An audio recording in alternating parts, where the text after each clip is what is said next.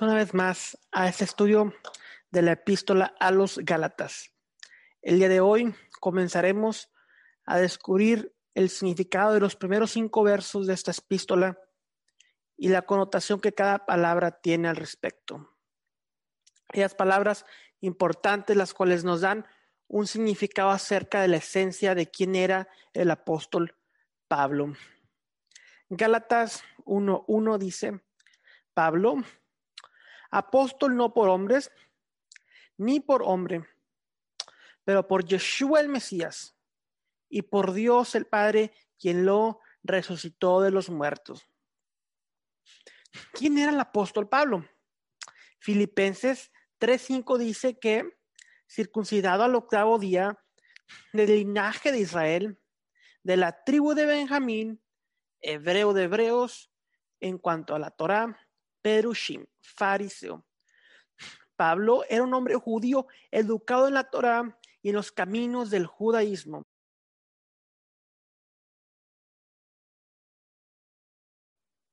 En el libro de los Hechos, en el capítulo 22 del 3 al 4, Pablo relata, yo soy judío, nacido en Tarso de Cilicia, pero criado en esta ciudad educado bajo Gamaliel en la estricta conformidad de la ley de nuestros padres, siendo tan celoso de Dios como todos ustedes lo son el día de hoy. Perseguí este camino hasta la muerte, encadenado y echando en cárceles tanto a hombres como a mujeres. El apóstol Pablo era discípulo del rabino Gamaliel. Rabán Gamaliel era el nieto del rabino Gilel en aquellos tiempos, en el primer siglo, habían dos escuelas de pensamiento del judaísmo, las dos más importantes, Bet Shammai y Bet Hillel. La casa de Shammai y la casa de Hillel. La casa de Shammai representaba la, la interpretación de la Torah más estricta, mientras que la casa de Hillel la más compasiva o la más amorosa.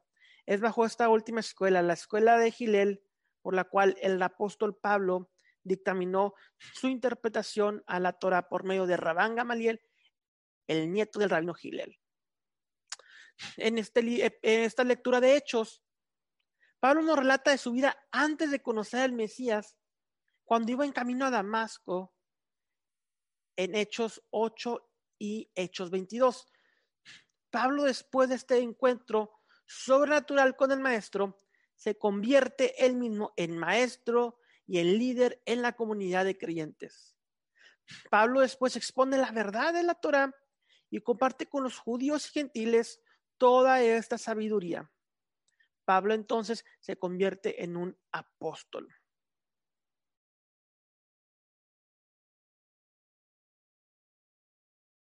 Usualmente las personas con ciudadanía romana tenían tres nombres, el antenombre, el nombre de la familia y su nombre agregado. Pablo era su nombre griego, o Paulos en, en, el griego, Paulos. Y su nombre hebreo era Shaul. Lo vemos en Hechos 13:9. Ahora, ¿qué significa un apóstol? En hebreo, Shaliach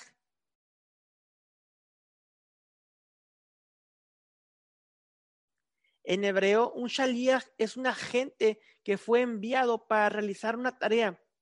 En el judaísmo, un hombre puede enviar a un shaliach en una misión para que lo represente y realice una tarea en su nombre.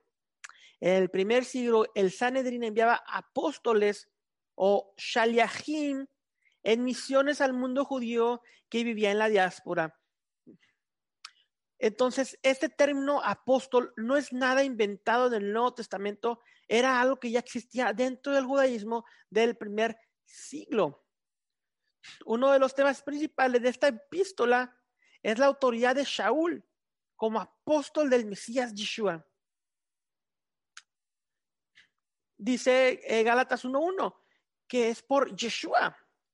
Pablo tuvo una serie de visiones, como vimos en el libro de Hechos, por las cuales él vio a Yeshua resucitado y Yeshua lo envió a los gentiles. Por esta razón, Pablo se, refiere a sí mismo como el, el apóstol, el Shaliach enviado de Yeshua, el Mesías, a los gentiles. Yeshua el Mesías. La palabra Mesías es la palabra hebrea Mashiach, que significa ungido. Y esto hace referencia a los reyes ungidos de Israel. El rey Saúl era un Cristo, Mesías. Salomón era un Cristo, Mesías. Y los demás reyes de Israel eran Cristos porque eran ungidos con aceite.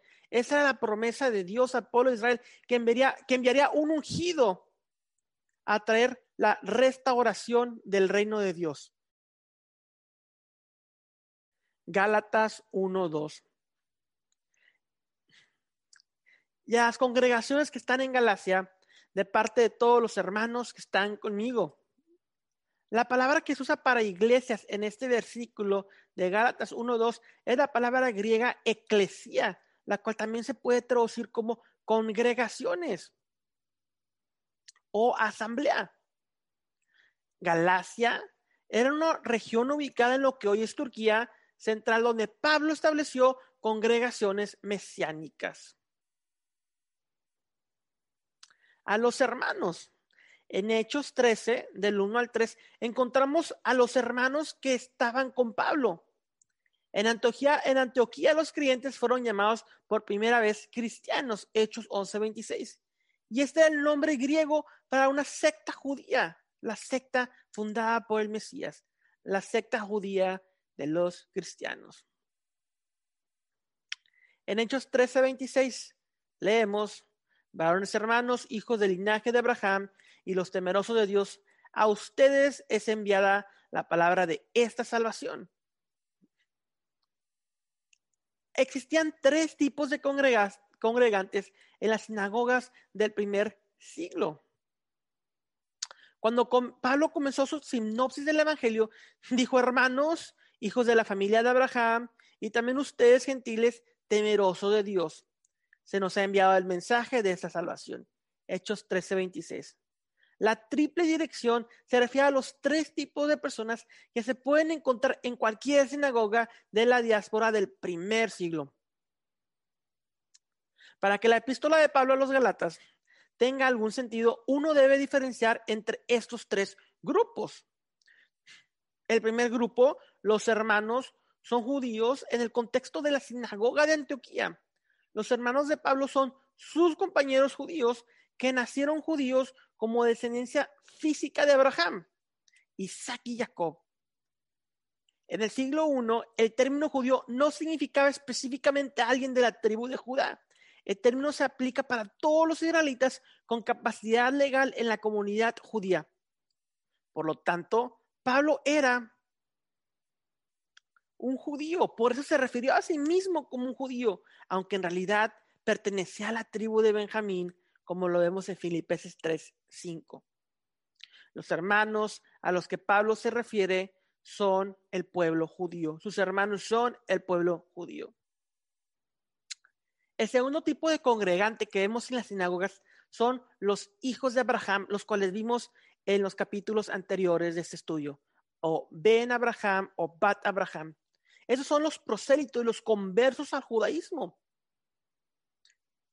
Los prosélitos eran aquellos no judíos que por una razón u otra se hayan convertido formalmente al judaísmo.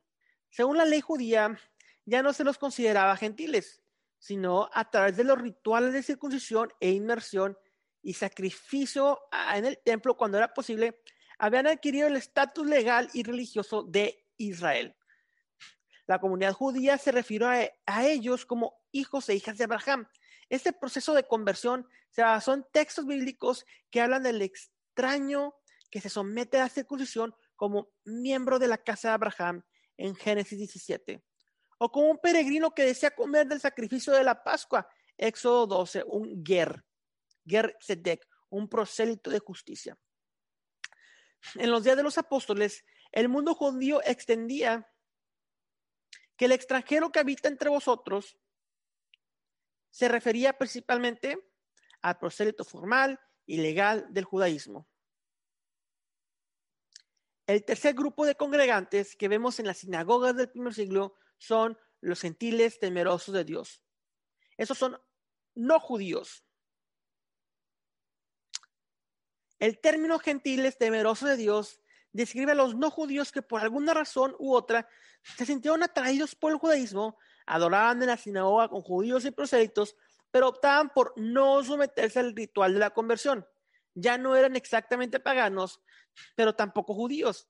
Si bien la comunidad de la sinagoga pudo haberlos tolerado e incluso apreciado sus contribuciones financieras, así como vemos con los centuriones en Lucas 7 y Hechos 10, no los consideraban judíos. Los temerosos de Dios o Yirei Hashem no disfrutaban de los derechos y privilegios del pueblo judío ni tenían responsabilidades dentro del judaísmo. Esa es la categoría en la que entramos nosotros, siendo gentiles temerosos de Dios. Existían varias razones por las cuales un gentil temeroso de Dios se debería de convertir o querría convertirse en el primer siglo o tal vez en esos tiempos, y usualmente se da por un casamiento mixto entre un gentil con, una, con un judío, podrían haber surgido diferentes razones. De igual forma, razones por las cuales un temeroso de Dios no quisiera circuncidarse puede haber sido el gran peligro, ya que en aquellos tiempos el circuncidarse era muy peligroso, eh, no teníamos los mismos medicamentos eh, o las mismas prácticas que el día de hoy, por lo tanto, eh, agarrar una infección podría ser algo mortal. Por lo tanto, habían diferentes motivos por los cuales se quisieran o no quisieran convertir al judaísmo y son aceptables. Eh, pero entendían obviamente que permaneciendo como temerosos de Dios, Jireh Hashem, estas personas entran junto con las promesas del pueblo de Israel sin esta conversión formal al judaísmo. Galatas 1.3. Gracias a ustedes y paz de Dios el Padre y de nuestro Señor Yeshua el Mesías. La palabra paz en hebreo, shalom, significa paz, tranquilidad, seguridad y bienestar. Es un saludo común dentro del judaísmo. Gálatas 1.4. El que se dio a sí mismo por los pecados nuestros para librarnos de esta presente era malvada, conforme a la voluntad de Dios nuestros padres. Yeshua se dio a sí mismo el sacrificio de Yeshua, el perdón de nuestros pecados, la salvación, obediencia y la resurrección es el evangelio expresado en su plenitud. Gálatas 1:5. A quien la gloria sea por los siglos de los siglos. Amén. La palabra amén usada aquí hace una declaración pública de afirmación y contrasta su evangelio, el evangelio de Pablo, con el evangelio de los judaizantes, ya que cuando la carta, cuando esta epístola de Gálatas se lee en voz alta, representa una respuesta congregacional.